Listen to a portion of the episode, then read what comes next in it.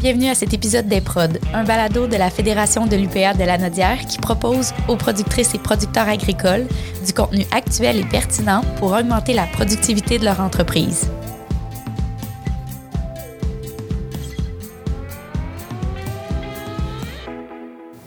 Dans cet épisode hors série, je rencontre Marcel Papin, président de la Fédération de l'UPA de la Nodière et producteur agricole, copropriétaire de la ferme Francelle à l'Assomption.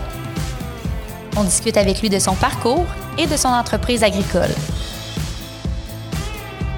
C'est l'union qui fait la force. Là. En agriculture, tu peux pas marquer tout seul, ça c'est sûr. Ce qui me passionne, c'est qu'on travaille les dossiers, on étudie les dossiers, les tenants et aboutissants, puis on, essaye d'avoir le meilleur pour euh, la production. C'est ça qui me passionne. Puis ça, s'il n'y a pas personne qui s'en occupe, ben, ça ne marchera pas.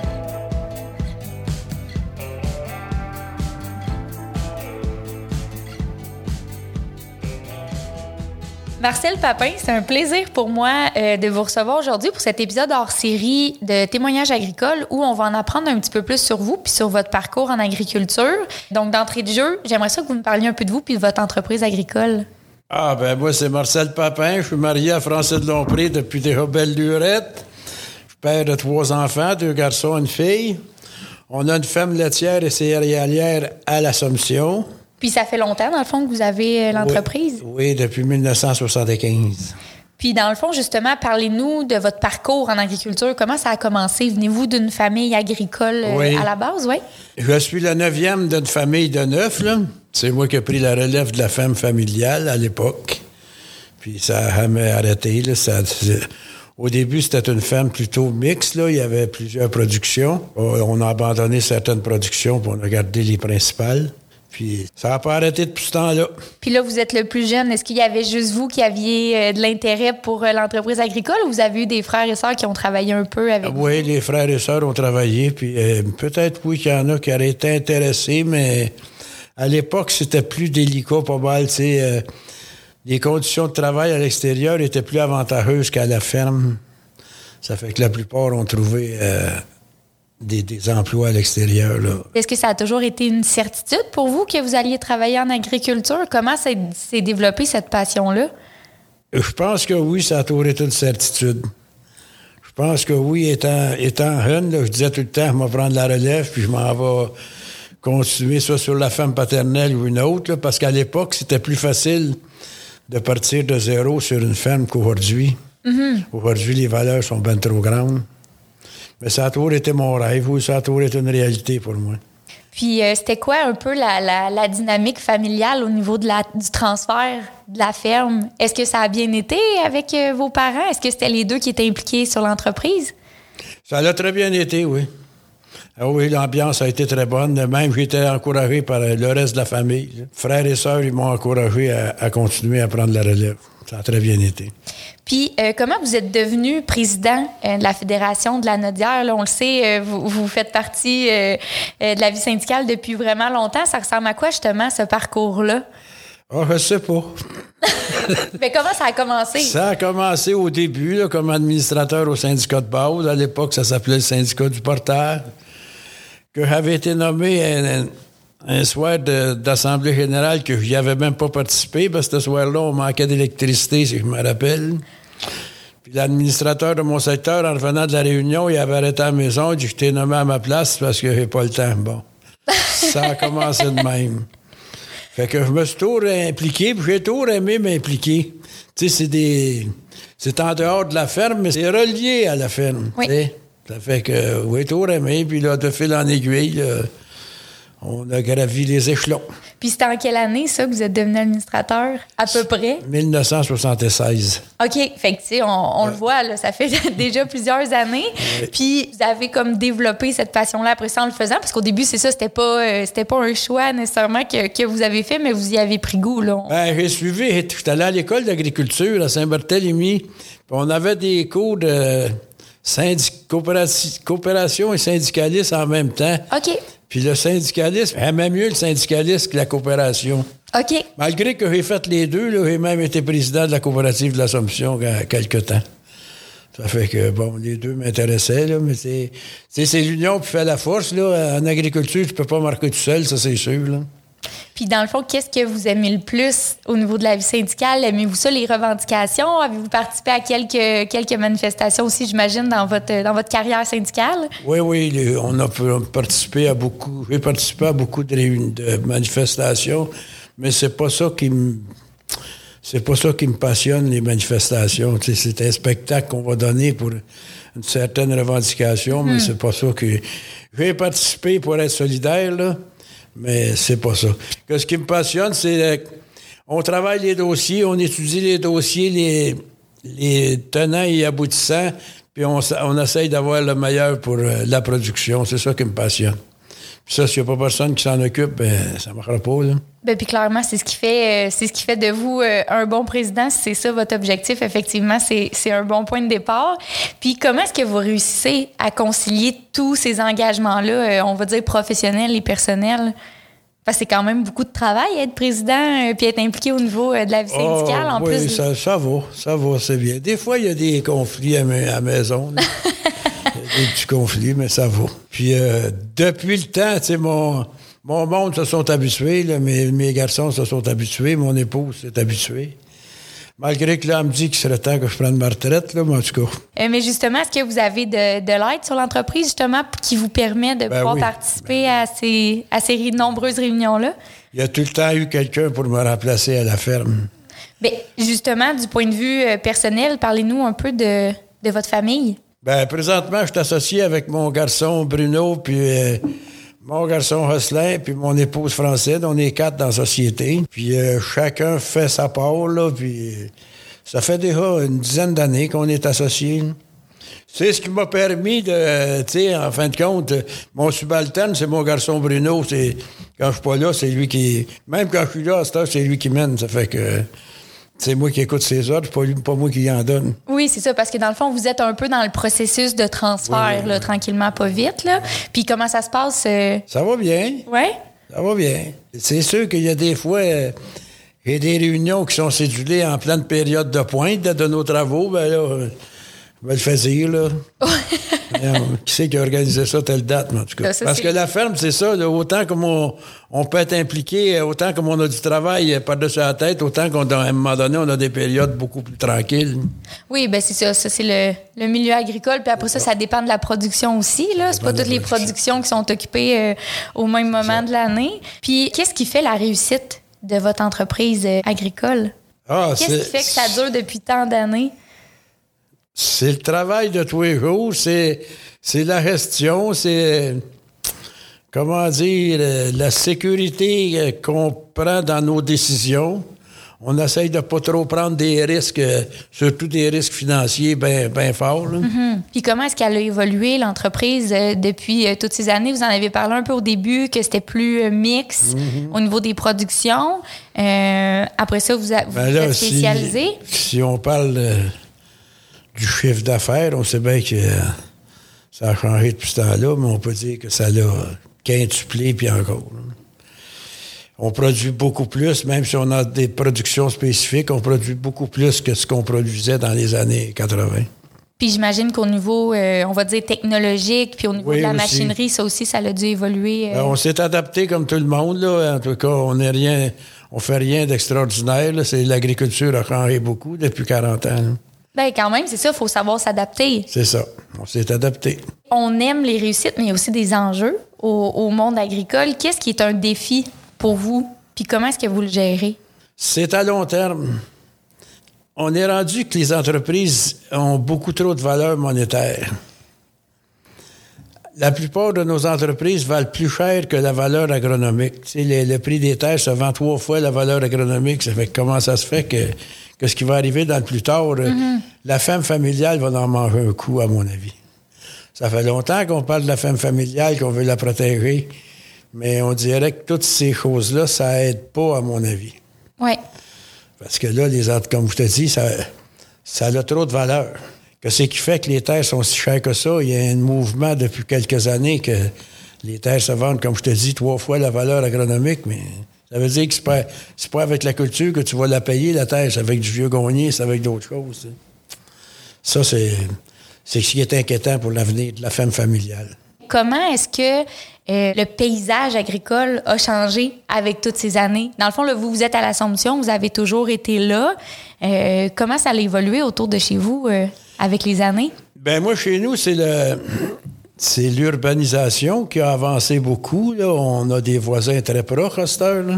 Mais dans le restant, les fermes, on a moins de fermes. On a beaucoup, dans le paysage, on a beaucoup moins de fermes qu'avant. Avant, on avait une ferme à tous les portes, là, à tous les deux, à tous les trois arpents, moi, je disais. Aujourd'hui, il y en a tellement que seulement qu'une qui est ultra moderne. Les autres sont plutôt abandonnés. Ça dépaysage un peu, ça dépaysage. Fait que c'est vraiment l'urbanisation qui a Oui, fait chez changer, nous, ouais, c'est l'urbanisation. Puis, qu'est-ce qui vous passionne le plus dans votre métier? Qu'est-ce qui fait que vous vous levez le matin puis que vous avez continué à être sur l'entreprise agricole euh, après Je toutes ces pas, années? Je pense que j'aime ça. Je sais pas. C'est une des lignes qui me passionne le plus. Mettons, les autres lignes m'ont jamais bien, bien passionné. là. Mais l'agriculture, ça m'a trop passionné. là. Le printemps, de mettre de la, de la semence en terre puis de la récolter à l'automne, c'est une grande fierté, ça. Puis euh, le travail de tous les jours. Parce que c'est concret, c'est quelque chose que vous pouvez voir. Ben, c'est concret puis risqué. oui. Le printemps, quand on met des semences en terre, on ne sait pas ce qu'on va récolter à l'automne. Les deux automnes, c'était très piètre. La récolte d'autres automne, c'était très bon. Euh, ça, c'était un défi que j'ai toujours aimé. Oui, parce que c'est ça, la température Puis aussi. la production animale, c'est pareil. C'est pareil, la production animale. On n'est jamais sûr du résultat à 100% Même si les technologies ont bien avancé, et puis nos outils de gestion sont bien avancés, ça reste haut que toujours un défi qui me passionne, ni plus ni moins. hein. Puis justement, c'est quoi peut-être la différence que vous pouvez noter entre euh, avant d'avoir ces technologies-là puis maintenant? Est-ce que ça vous aide plus ou est-ce qu'avant, les techniques que vous aviez étaient quand même euh, efficaces? C'est quoi la, la différence de, on va dire, d'élevage ou de culture avec et sans la technologie? Ben, ça. C'est plus sécuritaire avec la nouvelle technologie parce qu'on voit plus venir les, les bons coups et les mauvais coups. Par exemple, si on regarde le- la météo, un temps, la- on savait pas trop le lendemain que ce qu'il était pour faire. Aujourd'hui, on, on a des, des- des bulletins météo très précis, même si aujourd'hui, il annonce pluie, mais il n'en tombera pas. oui, c'est ça, cas, chose. euh, c'est- c'est beaucoup plus précis pour la gestion de la ferme. Dans le restant, mon Dieu, les hautes technologies, on a beaucoup plus de détails, on a beaucoup plus de, je pourrais dire, de- d'intelligence artificielle qui nous aide à prendre des décisions. là. Mhm. C'est comme vous dites, c'est plus- juste plus sécuritaire, mais vous arriviez à produire avant pareil. C'est juste Oui. que les, les risques arrivaient un petit peu plus euh, comme un cheveu sur la soupe. C'est ça. Puis, ce serait quoi pour, euh, pour vous les grands chantiers ou les grands dossiers que vous avez menés au cours de, on va dire, de votre carrière syndicale dont vous êtes le plus fier jusqu'à maintenant? Ah, ben, il y a eu la production du, la, la protection du territoire. qu'on- ben, on a travaillé, c'est pas nous autres qui l'avons implanté, mais on, on a travaillé beaucoup à l'implantation. Après ça, la sécurité du revenu. Il fut un temps qu'on était beaucoup plus à risque, là. Ben, c'est quand même des gros dossiers. Oui, euh, c'est- C'est le principal, à mon avis, là. La sécurité du revenu et la protection du territoire. Puis en ce moment, ben, on en parlait, il y a le prix des terres aussi, puis la, Oui, oui. l'assurance qui va avoir de la relève aussi. Ça, c'était, vous êtes chanceux parce que vous avez des fils qui, qui, qui ont de l'intérêt à la reprendre, mais il y a, il y a des producteurs qui sont pas dans votre situation Ben non, euh, ben non. en ce moment. Puis c'est ça que la, la valeur des terres est tellement élevée que même, euh, j'ai vu des producteurs moi, qui se disaient, mais autant vendre ça, puis placer l'argent que de donner ça à mon fils qui va travailler comme un forcené toute sa vie. Sais, c'est la valeur des, la valeur des investissements agricoles, c'est beaucoup trop élevé. Aujourd'hui, on arrête des tracteurs à 600 000 piastres. C'est- On n'aurait jamais pensé ça, il y a cinq- il y a 10 ans. Même le 10 ans, c'est ça, puis ça fait pas si longtemps que ça, le 10 ans. Ça, là. Tu sais, puis des batteuses à des millions, puis en tout cas. Ça valait combien quand vous avez commencé? Ah bon, ça valait 20 000, ça valait 30 000, euh, un tracteur de 50 000, c'était un vrai gros. là. Mais il reste quand même qu'il y a beaucoup plus de risques. On le voit, euh, le taux d'entêtement des agriculteurs est beaucoup plus élevé qu'il l'était. La sécurité est, est moins, est moins bonne était. là. Mais on le voit que les gens font ça par passion. Aussi. Ça, c'est sûr. Qu'est-ce que vous envisagez pour terminer euh, l'avenir de votre entreprise? Comme, Ah, ben, où, vous la voyez dans 5-10 ans? Ben, ça va être la continuité, à mon avis. Mon garçon Bruno est bien passionné de l'agriculture, ça fait que c'est sûr que lui, il va continuer. Tant qu'à Rosselin, un peu moins, là, mais en tout cas, lui, il est très, il est très motivé. là. Ça fait que ça devrait continuer à s'améliorer, euh, autant en efficacité qu'en qualité de produit. là. Puis vous, vous voyez où dans 5-10 ans? Ah ben là, écoutez, je ça, n'ose pas répondre à cette question-là. est-ce que ça serait la retraite ou pas? Ben oui, c'est sûr. La retraite syndicale puis la retraite Les deux. agricole, Ben les oui, deux? Ben oui.